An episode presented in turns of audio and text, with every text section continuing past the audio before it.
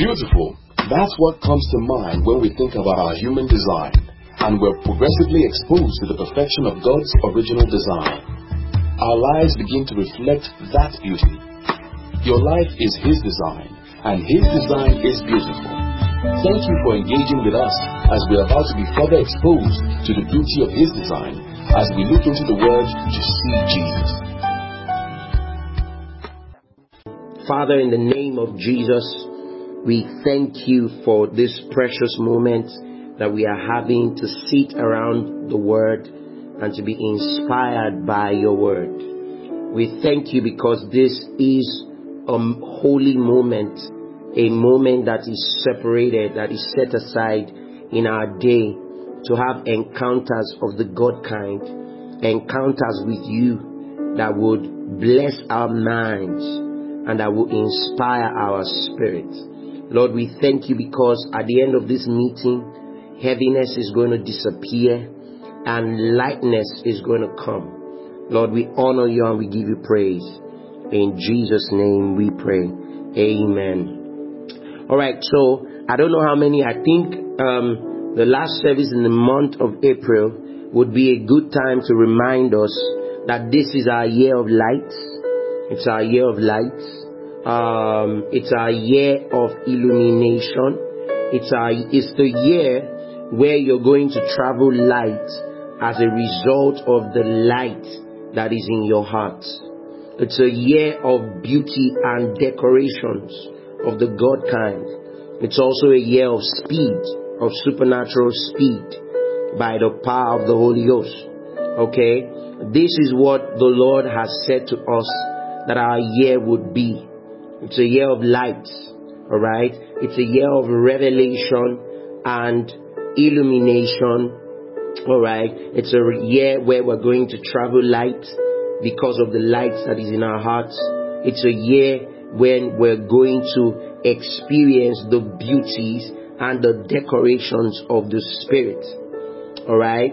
And no greater place should the believer have light than on the subject of prayer. Um, there is no greater area of your life that the believer should walk in light than when it comes to prayer.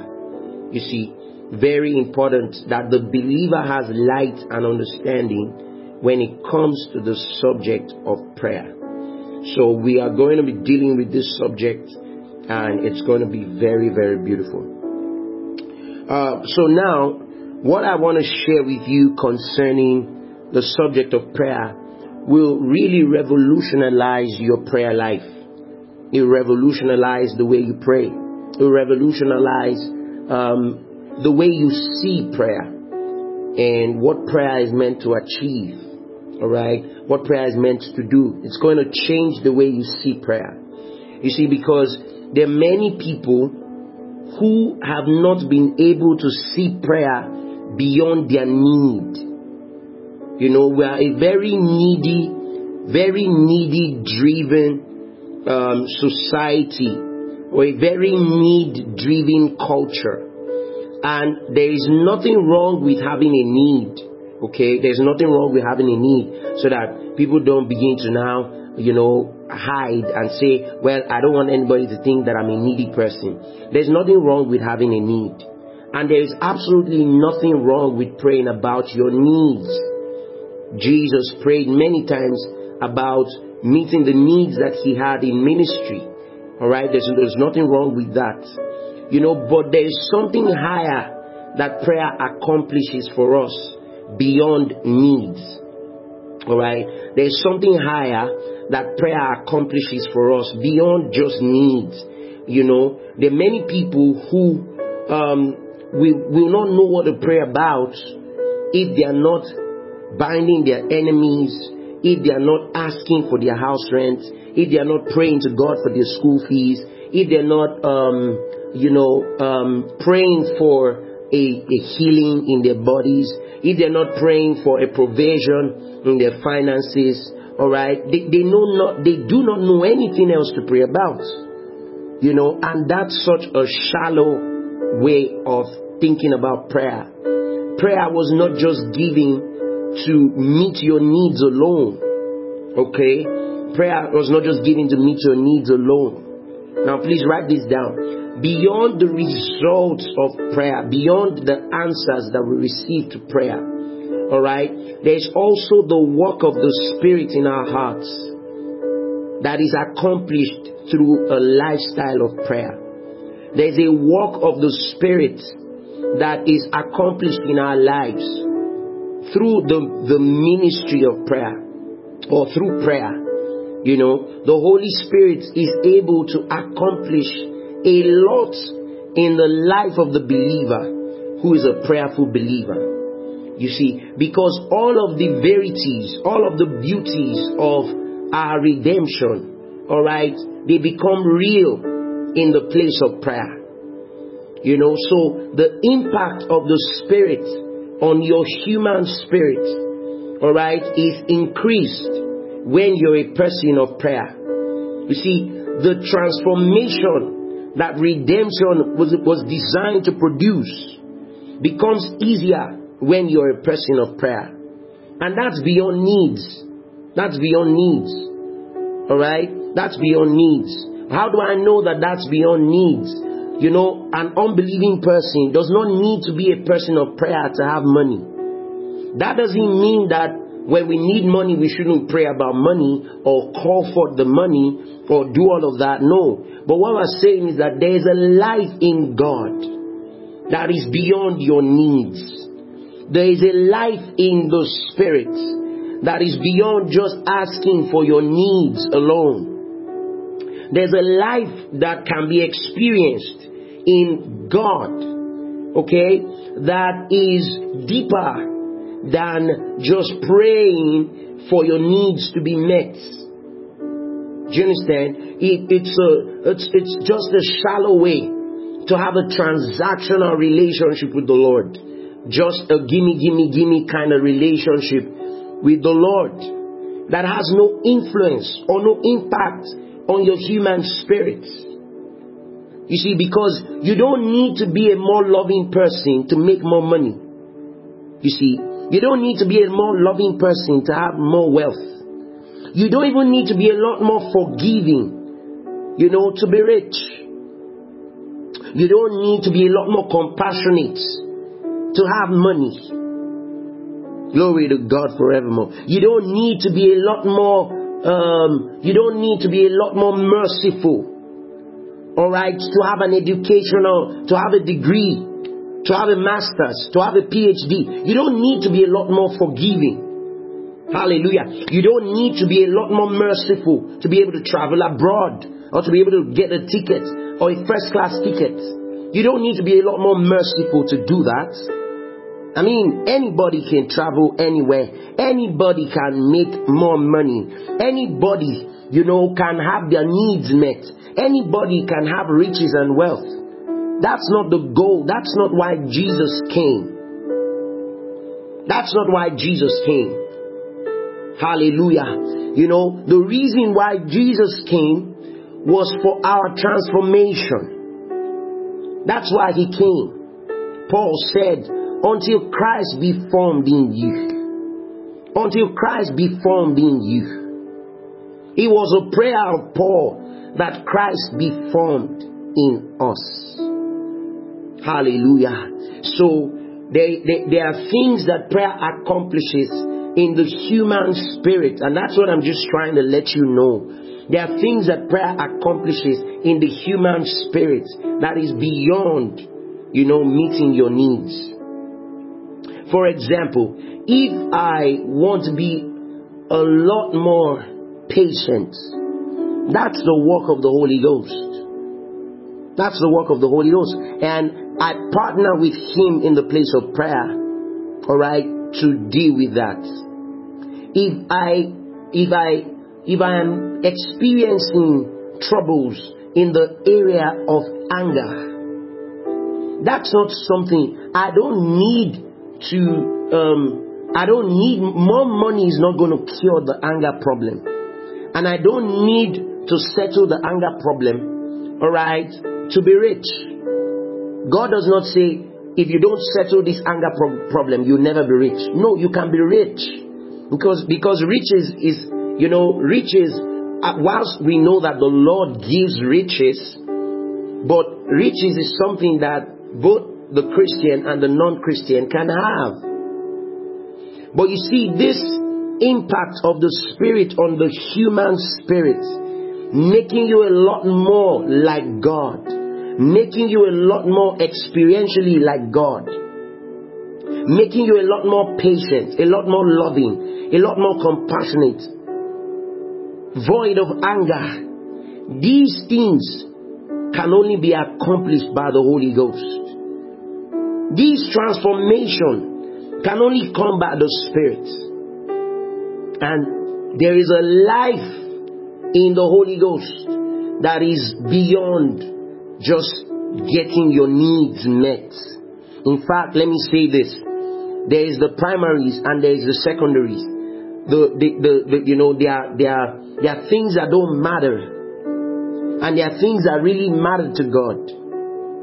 The, the amount of the, the amount of money you have does not matter to God. How many cars you buy, how many houses you live in, those things don't matter to God. Those things don't matter at all to God. God wants you to be rich, but those things do not determine how much influence or how much progress you're making in the things of the Spirit. You can't look at a person's car and automatically decide that they must be spiritual giants. You can't look at a person's car and automatically decide that they are growing in the things of the Spirit. A car is what it is, it's a car. You know, a house is what it is, it's a house. At best, those things are only indicators, but they're, they're only pointers to what the Lord is doing on the inside. But they are not the proof that something is happening on the inside of the believer. It's just what they are. So, what I'm going to be teaching you tonight is how to pray effectively. How to pray effectively. And we're just going to be spending some time, you know, looking at Paul. Looking at Paul and looking at how Paul prayed and what was the content of his prayer. You know, there are men, I'm telling you today that there are many people who will not know what to pray. Once you tell them, pray, but don't pray about your enemy dying.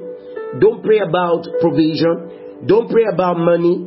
Don't pray about anything, but pray. You'll find out that a lot of people wouldn't know what to say. They'll be, they'll be, they'll be clueless.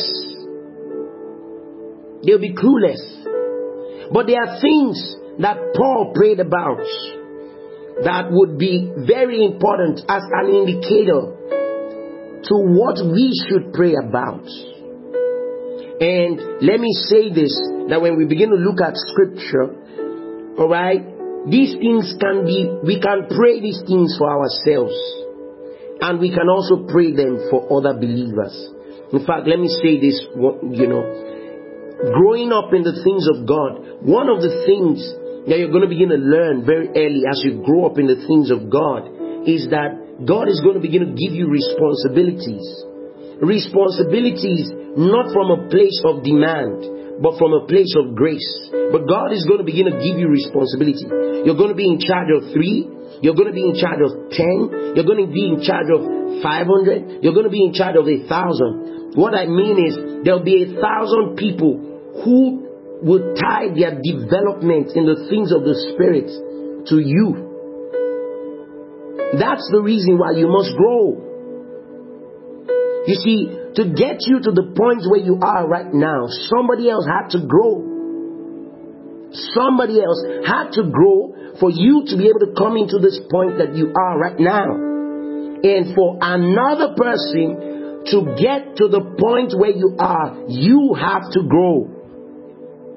Because that's the way God has designed it to be, that we become responsible for others. So when we are learning how to pray like this, it is because we are we know that God is going to give us responsibilities. God is going to give us responsibilities that we have to take up. And one of the ways to take up our responsibilities for others and for ourselves is in the place of prayer. When we pray, we pray taking up the responsibility for the growth of other people and even for ourselves. So I want to show you what some of the things that Paul prayed about. Paul had a mindset. There was a mindset that Paul had, and I tell you, that mindset is a mindset of grace. We know that Paul was the apostle of grace. There was a mindset that he had. Even when he was praying for another church, he said, My God shall supply all your needs. Paul's prayer was filled with other things beyond needs alone. Paul's prayer was filled with other things that were not just need driven, need driven conversations. And it's okay for us to look at a few of these things right now. So, uh, what, what a long introduction. 19 minutes of introduction. Hallelujah. Woo, glory to God. All right, let's turn our Bibles to Colossians chapter number 1. We're dealing on the subject of prayer. Colossians chapter number 1 from verse 9 to 12. You know, many times people don't know what to pray about. You take away the prayer for their business, the prayer for their, their, their work, the prayer for their career, the prayer for their money, the prayer for their health, the prayer for their project, they don't know what else to pray about. But you see, Paul is showing us here that there are things to pray about. That God will have us pray about. And we are going to look at them one by one, scripture after scripture, scripture after scripture. Colossians 1 from verse 9 to 12. I'm reading from the King James. Look at what it says. It says, For this cause, we also, since the day we heard of it, do not cease to pray for you, you see. He's praying for them. He's praying for them. So Paul is saying that from the day that we heard this, we do not cease to pray for you, meaning that this prayer was not a one-off prayer. Paul was praying for the people that he was responsible for. And of course, if he prayed that for these people, publicly in his letters, then you can be rest assured that he prayed that for himself privately. So, look at what he's saying. He says, We do not cease to pray for you and to desire that you might be filled with the knowledge of his will in all wisdom and spiritual understanding. This is what Paul is talking about. He says he's praying for them that they may be filled with the knowledge of His will in all wisdom and spiritual understanding. There is a difference between spiritual understanding and carnal understanding. And Paul is saying, I'm praying for you that you may be filled with the knowledge of His will in all wisdom and spiritual understanding. This is a good way to pray for yourself. And I spent a great while yesterday praying this scripture for myself. And of course, praying this scripture for you praying this scripture for every member of our church and from every for every leader in church that we might be filled with the knowledge of his will in all wisdom and spiritual understanding. You know you know what that does for you? When you're filled with the knowledge of his will what it does for you is that it helps you to avoid useless mistakes. It helps you to avoid making useless decisions. It helps you to avoid pitfalls and potholes that every normal person will enter into. And it is your responsibility to pray that for others. It is your responsibility to have one, two, three, five, ten, fifteen people that you're praying for. If you're a team lead, alright, in church, you're an expression team lead in church, you pray that for your team members. If you're a member of a team in church, you pray that for your fellow members and you pray that for your team leader. If you're a pastor of a church, you pray that for your members. If you're a member of the church, you pray that for your pastor. That we might be filled with the knowledge of His will. This is not asking for money. This is not asking for a car. This is not asking for a job. This is not asking for any of those things. This is praying that we might be filled with the knowledge of His will in all wisdom and spiritual understanding. Because when we are filled with the knowledge of His will, we make the right decisions. We make the right choices. Glory to God. Hallelujah. We do the right things. Glory to God. We make the right turns in our lives. And that's something to pray about. So if you lead a team, and you realize that people are constantly just making the wrong decisions. This is a prayer to pray for them. And it's not just something you pray once and then you go to sleep. It's something you keep praying. So you don't know what to pray about uh, apart from praying for money. You pray this that we might be filled with the knowledge of His will. Paul is praying this for his brethren in the Colossian church that they may be filled with the knowledge of His will in all wisdom and spiritual understanding. See that? Filled with the knowledge of His will. They know what the will of the Lord is in every situation. He says they are filled with it. It's not just something that they know in passing. They are full of it. You see that? Full of it. Glory to God. Verse 10. He's still praying. He says that you might walk worthy of the Lord unto all pleasing. See that? That's a good prayer. Walk worthy of the Lord. So you're praying for your team. You're praying for your team members that they might walk worthy of the Lord. What does it mean to walk worthy of the Lord? What it means is that you're, you're, you're constantly in sync with Him. You accept what He accepts. You say what He says. That's walking worthy of the Lord. It says that you might walk worthy of the Lord, pleasing Him. What does it mean to please God? The Bible says without faith it's impossible to please God. So if a person is going to please God, it means that that person must believe in the finished work of Jesus and believe everything that God says about them through the finished work of Jesus. So you're also praying for these guys that their faith might be strong because it, it takes faith to please God. He says that you might walk worthy of the Lord. This is Paul's prayer. He hasn't asked for money. He hasn't asked for house. He hasn't asked for anything. He's saying that you might walk worthy of the Lord. The question is, are we even interested in walking worthy of the Lord? You see, these are things that you pray about to grow in the things of the Spirit. That you become sensitive in the things of the Spirit, worthy of the Lord, unto all pleasing.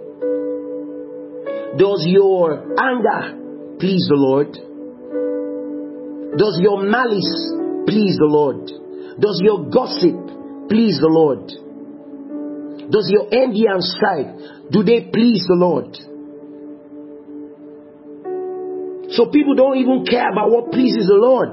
They just want their needs met. That's a baby's way of looking at life. God has no God has no issues whatsoever meeting your needs. We saw that in scripture. Jesus rose people up from the dead. He casted out devils. He healed the sick.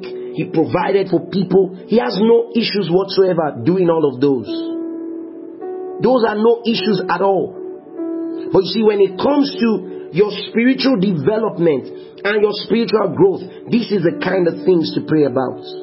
He says, being full, being fruitful rather, being fruitful in every good work and increasing in the knowledge of God. So you're praying for your pastor, or you're praying for your team members, or you're praying for yourself that I am pleasing. I am walk, I'm walking worthy of the Lord unto all pleasing in the name of Jesus. Mandre.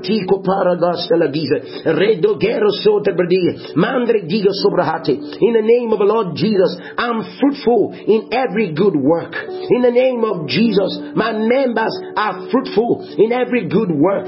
In the name of the Lord Jesus. Hallelujah. And we are increasing in the knowledge of God. In the name of the Lord Jesus. Do you know there are many people who have no business? They, they don't even care about increasing in the knowledge of God. And that's not you. You care about increasing in the knowledge of God. That's why we come to church. That's why we listen to the word. Because we care about increasing in the knowledge of God. So you pray that for yourself. You say, Father, I am increasing in the knowledge of God. In the name of the Lord Jesus. I am increasing in the knowledge of God. In the name of the Lord Jesus. And you pray in other tongues. And you pray in other tongues. And you're praying like that for yourself. You're praying like that for your members. You're praying like that for your friends. Who are Christians. You're praying like that for your pastor, for your leaders. You're praying like that. Look at verse 11. It says, strengthened with all might according to his glorious power unto all patience and long suffering with joyfulness, strengthened with all might. You pray that in your spirit. You say, I'm strengthened with all might. My team members are strengthened with all might. In the name of Jesus. Why is this prayer important? So that they are not tossed about. They are not tossed about here and there. You know, they're not tossed about here and there by life. By circumstances in life. Strengthened with all might. And then you know, he goes on to verse 12. He says, giving thanks unto the Father who has made us meet to be partakers of the inheritance of the saints in the light. You see that? This was Paul, this was the content of Paul's prayer for the Colossian church. He was praying for them. And look at what he says. He says, Since the day I heard of it, I do not cease to pray for you. So it's not something you do once, it's something you do again and again and again. Say, how do we pray this prayer? Okay, you can you have a Bible, right? Yes. You take your Bible, you open to Colossians 1, 9 to 12, and you begin to pray those words. Probably you do that until you're able to commit it to your memory. And when you're able to commit it to your memory, you don't need to open the Bible anymore. But you see, if you open your Bible and begin to pray these words, as you pray in the Holy Ghost and you're inspired to pray these words, you're not going to be wrong because it is God's word that you're praying. You're not going to be wrong. God is not going to say, because you open your Bible, I'm not going to answer you. This is not an exam. You're not doing expo. This is not an exam. You're praying. You're praying.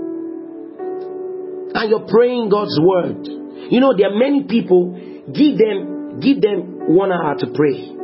The moment they pray for their uncle, their auntie, their brother, their sister, you know, they pray for the car, they pray for their rent, they pray for everything. They don't know what else to pray for. This tells you, you know, do you have a burden to see your, your fellow believer grow? Do you have a burden to see yourself grow? Do you have a burden to see other people grow in the things of the Spirit? Is that a desire? Is that a yearning? Alright, if that's a yearning, you can make your next three hours of prayer praying scripture. You can never go wrong praying scripture. You can never go wrong praying scripture. So that's Paul's conversation to the Colossian church.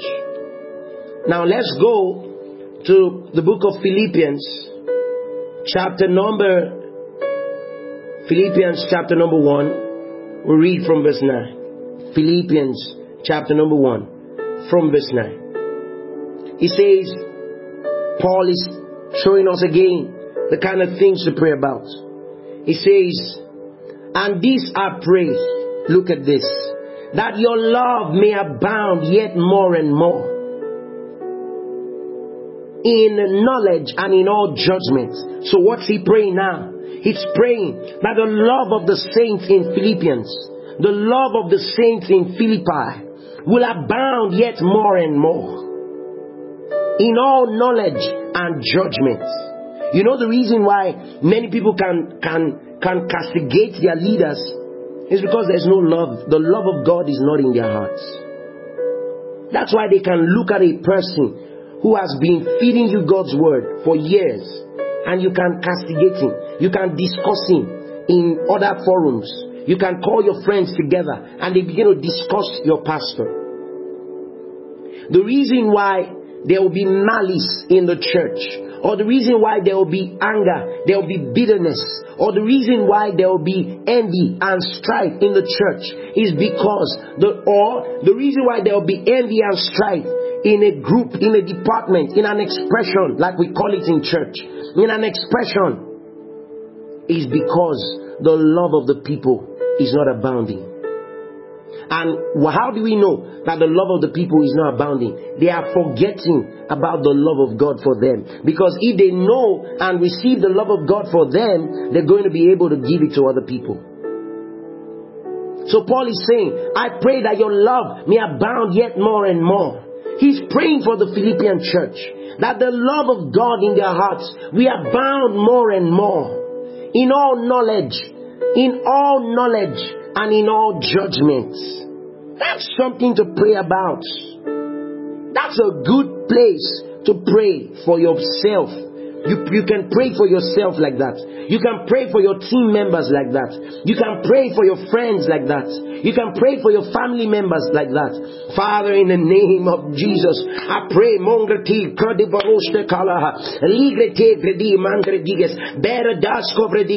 the name of the Lord Jesus, Rangatigo Paragastes, Rabade Grediga Paragosta, Ranta Gridego Sopradiga, Mengrediga, Ligredigo Paragosta Mahate, Bedregiga that the love of God will abound in our hearts yet more and more in all knowledge and in all judgment. We pray in the name of Jesus for our leaders in church that the love of God will abound yet more and more. In the name of Jesus, the love of God will fill our hearts in the name of Jesus. You see, you're praying like that. You're praying like that. What a way to pray. Remember, you have not asked for money. You have not asked for a job. You've not, no. And I said, those things are not wrong. Asking for those things are not wrong. But you see, these are the things what Paul is asking us to pray about, they are the things that build you up and make you strong and grow you in the things of the Spirit.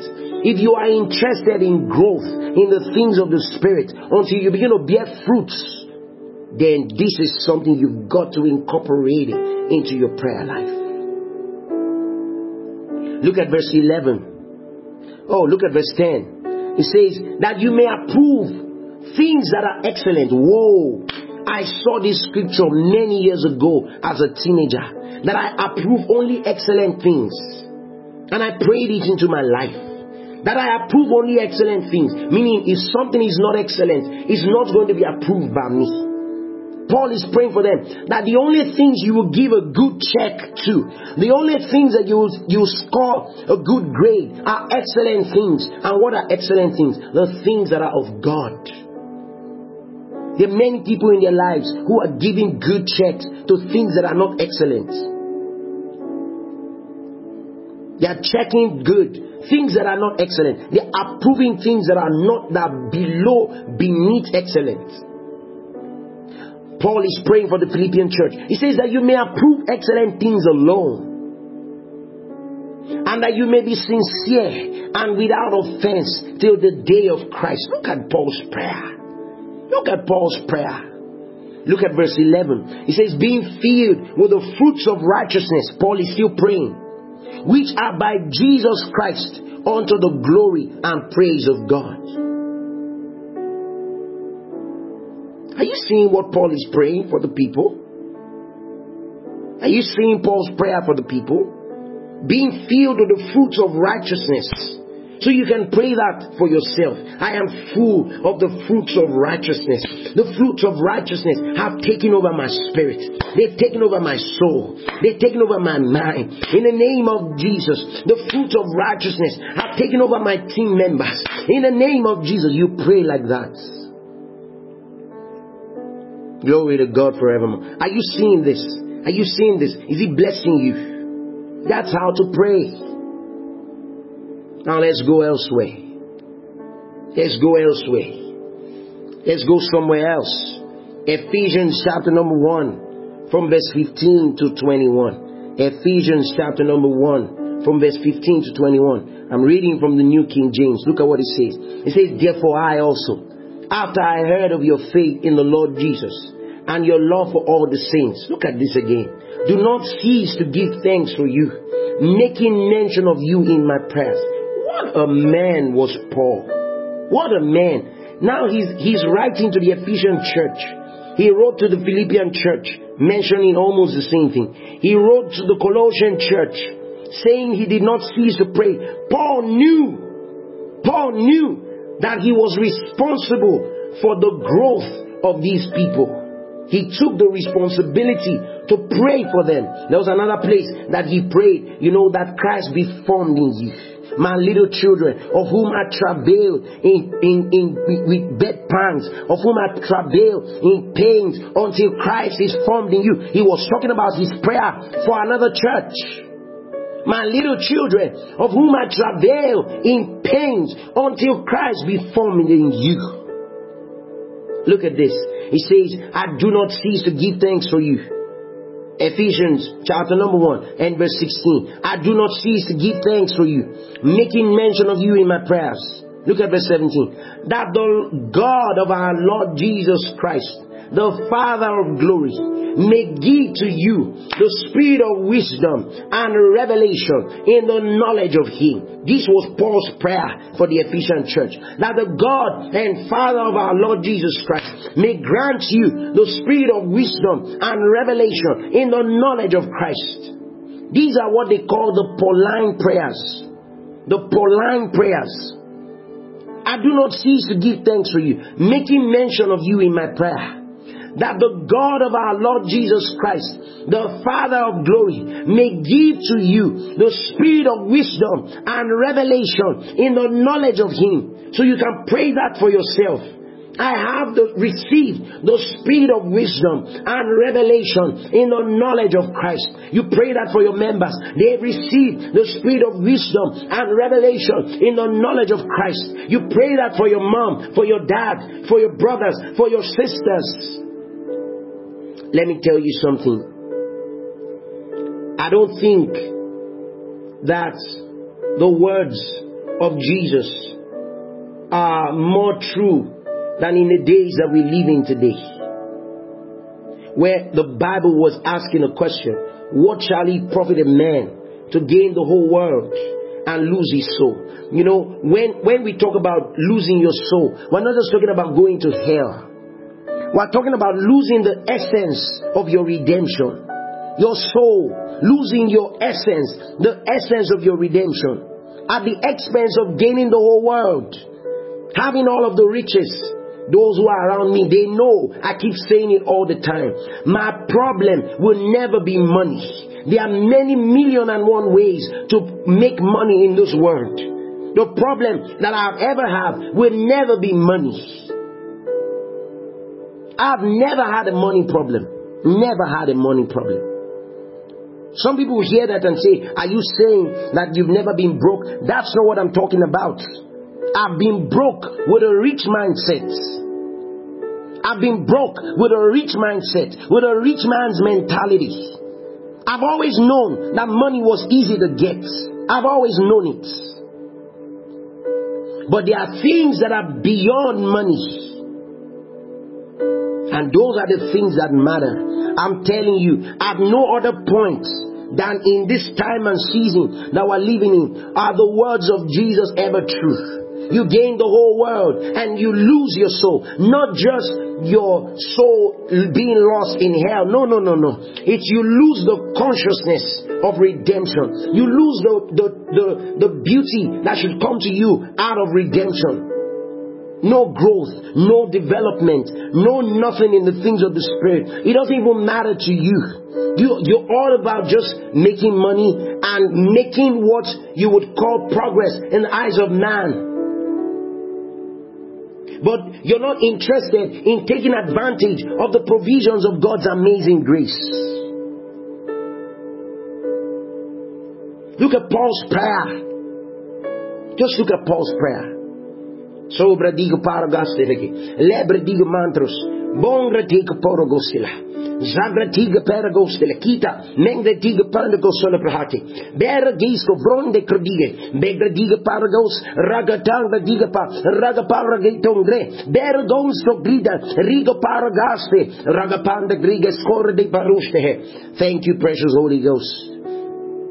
He says that the Lord, that the God of verse 17 that the God of our Lord Jesus Christ, the Father of glory, may give to you the spirit of wisdom and revelation in the knowledge of Him. The spirit of wisdom and revelation in the knowledge of Christ, not in the knowledge of money.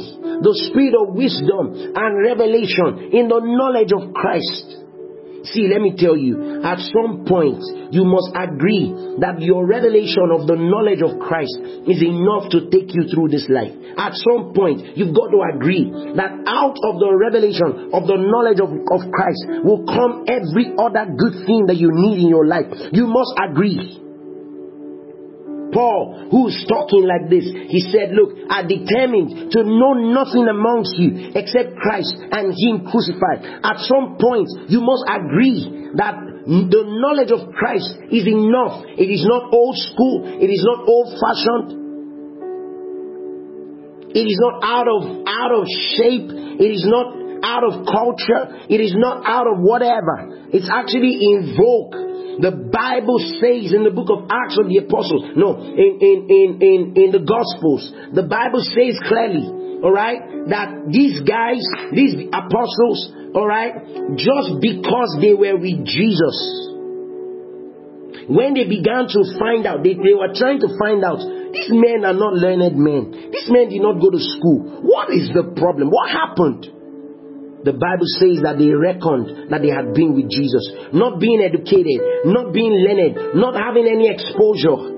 They were trying to determine what was the reason for their intelligence, what was the reason for their boldness, what was the reason for their smarts. And they ended up concluding that they had been with Jesus. I dare submit to you that you are not going to live a second fiddle life by being all about Jesus.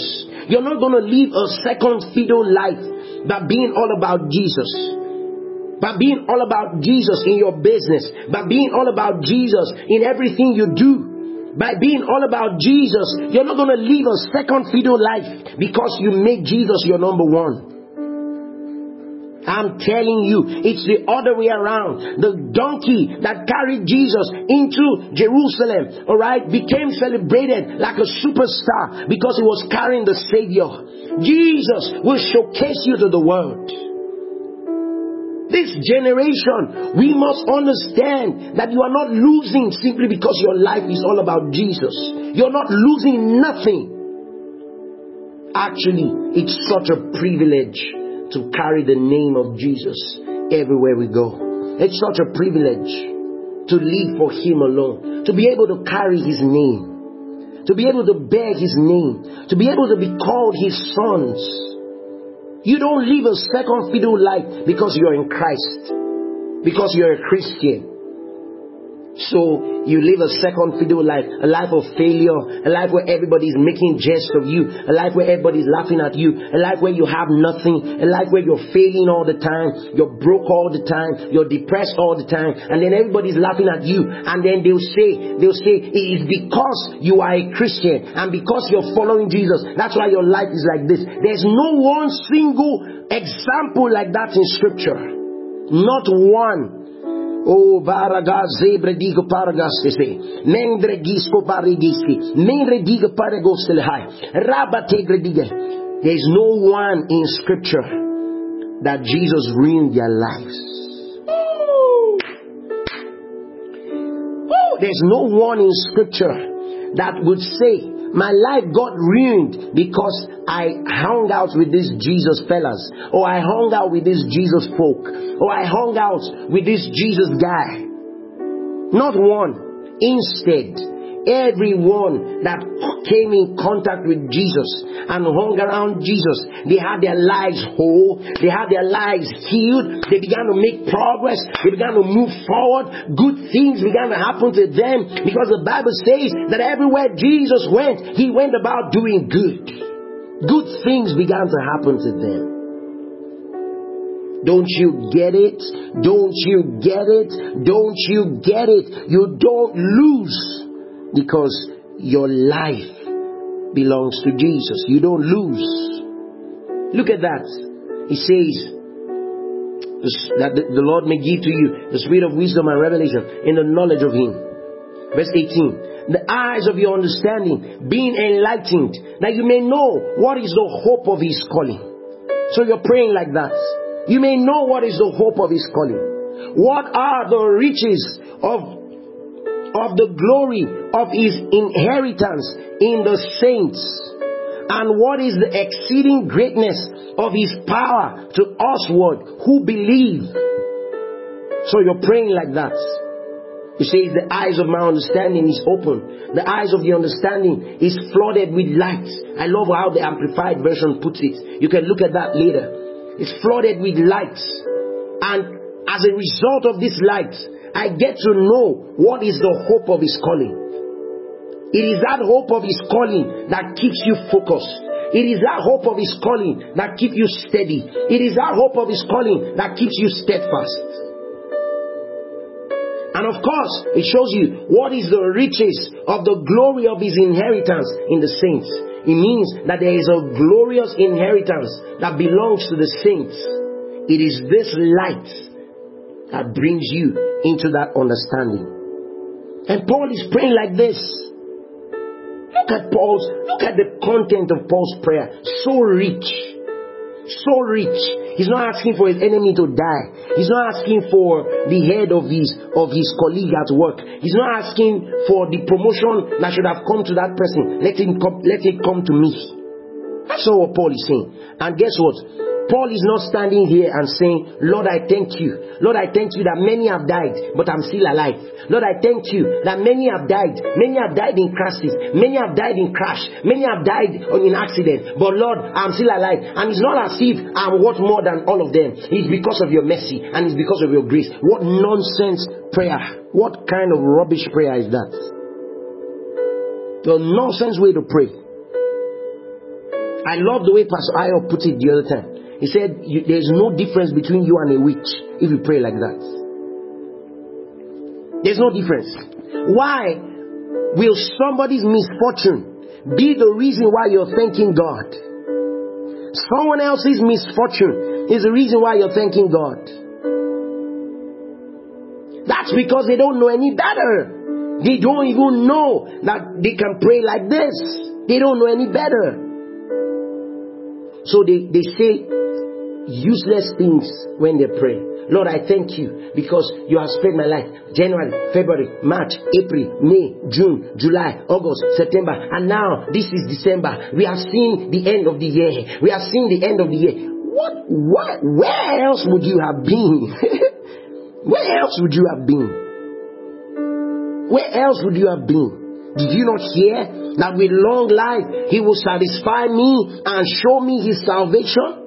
Didn't you know that he talks about my satisfaction? With long life, he will satisfy me, meaning until I am satisfied, I'm not going anywhere. Until I am satisfied.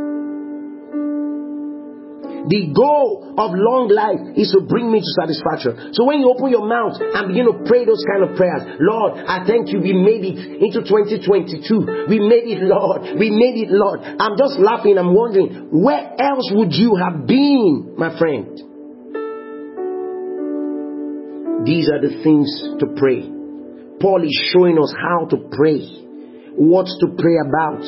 Now, of course, I can imagine that you don't know these scriptures by heart. But you can take them and open them and start praying them as you pray in the Spirit. You know, I did something today.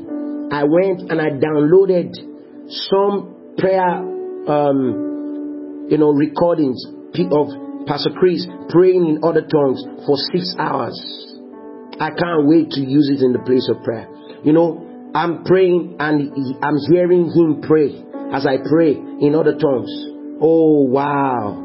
Wow. You see, because I always like something that will inspire me to keep going. If it's only my voice I'm hearing, maybe I may get tired after two hours.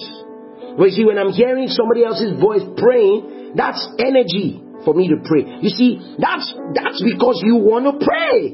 You've got to look for what to encourage you. Don't say, I can't just, I cannot just pray long. I can't just pray long. That's just my kind of person. Five minutes, I'm done. Do you want to grow? Do you want to grow? How can you say that's just my kind of person? You know, when people are sick and they go to the hospital, the, the doctors do not just say, well, that's just the way the sickness is. No, You know what they do? They try to help them to eat because, of course, this sickness will make them lose their appetite and all of that. So the doctors don't just say, well, that's the nature of the sickness, so let's leave them. All right? We know they can't eat, but let's leave them without food. No, the doctors don't say that. The doctor will be trying everything possible to make sure that you regain your appetite, to make sure that you regain your, your desire to eat. They will use things to aid you. They will use drips, they will use injections, they will use drugs just to aid your body to repair so that you can begin to regain your appetite and all of that. So it's not wrong for you to have things to aid you to pray. You find something that will help you to pray. You get it, you put it down there, and you pray. Prayer is a must. You must pray. You live long enough, you realize that you've got to pray. Let me put it like this. If all of the beauties that Jesus has made available in redemption is only yours by prayer, why won't you pray?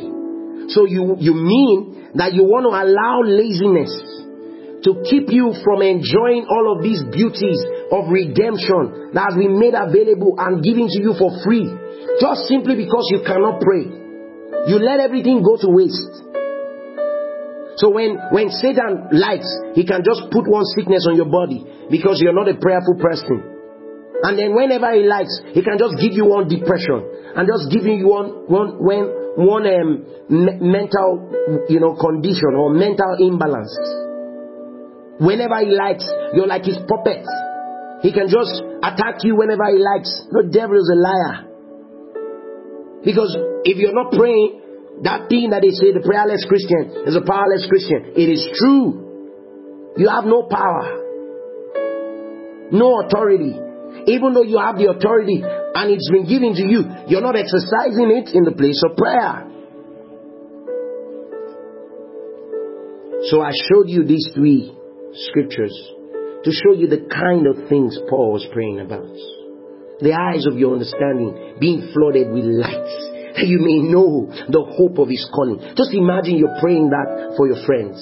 Just imagine you're praying that for, for, for your brothers and for your loved ones. Just imagine you're praying that for your, for your, for your, for your, for your, for your, for your team members, for the people who serve with you in the same place.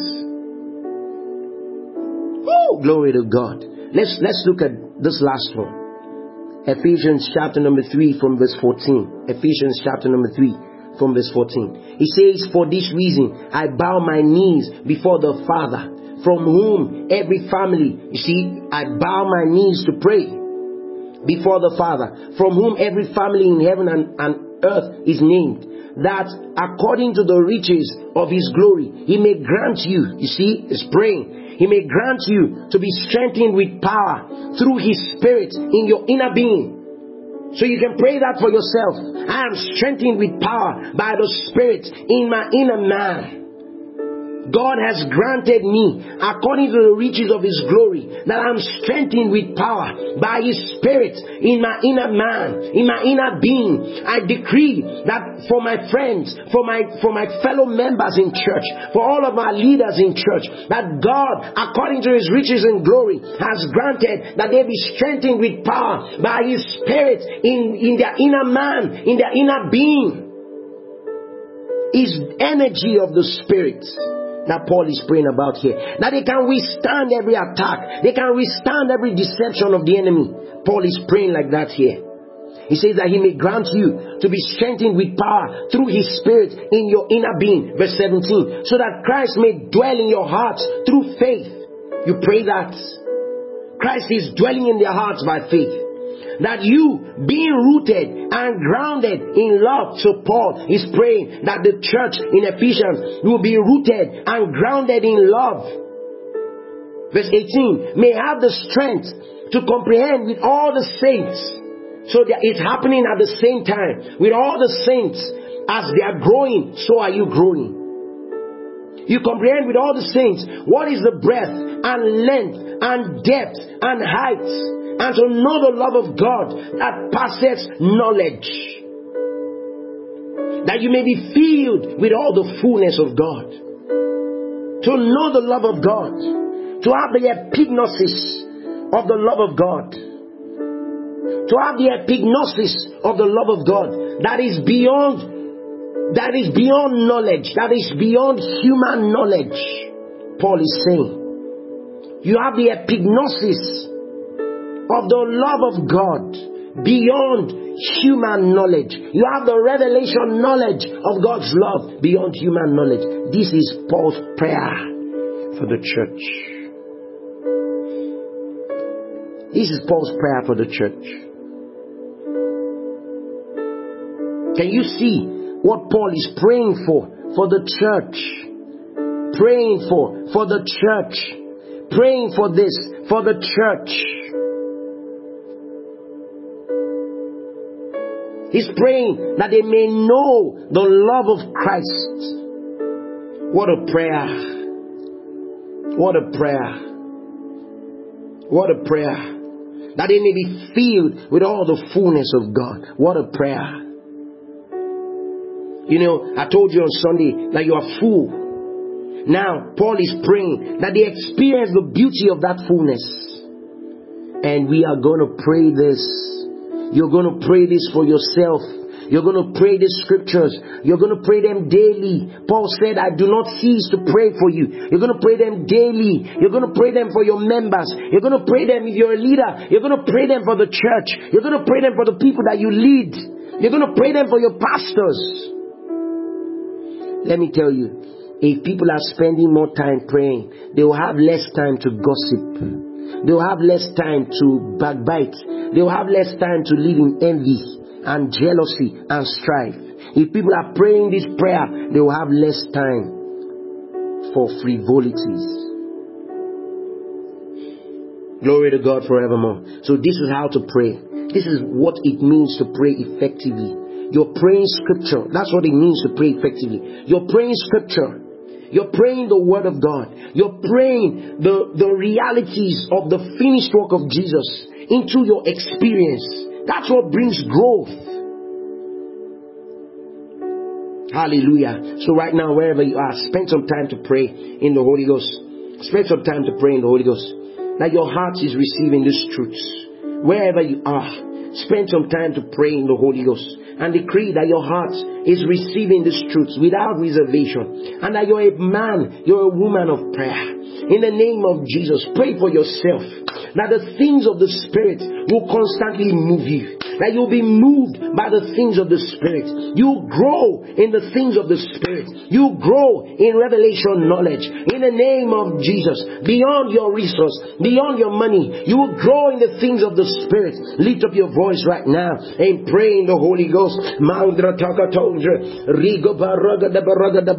Ziga beregete gila baronste, rakapandre gis govrotegradi, mandro dos govrodiga para, zigra tegrodiga shabradiga, mengre degre degre degre dia mengros kovrotari gazin mangra donje liko prata zigre digo pondoso raga baraga da baraga da bata legre degre bera da gabika mengros kovre digo bate mandros kovra para. oh thank you precious holy ghost mm.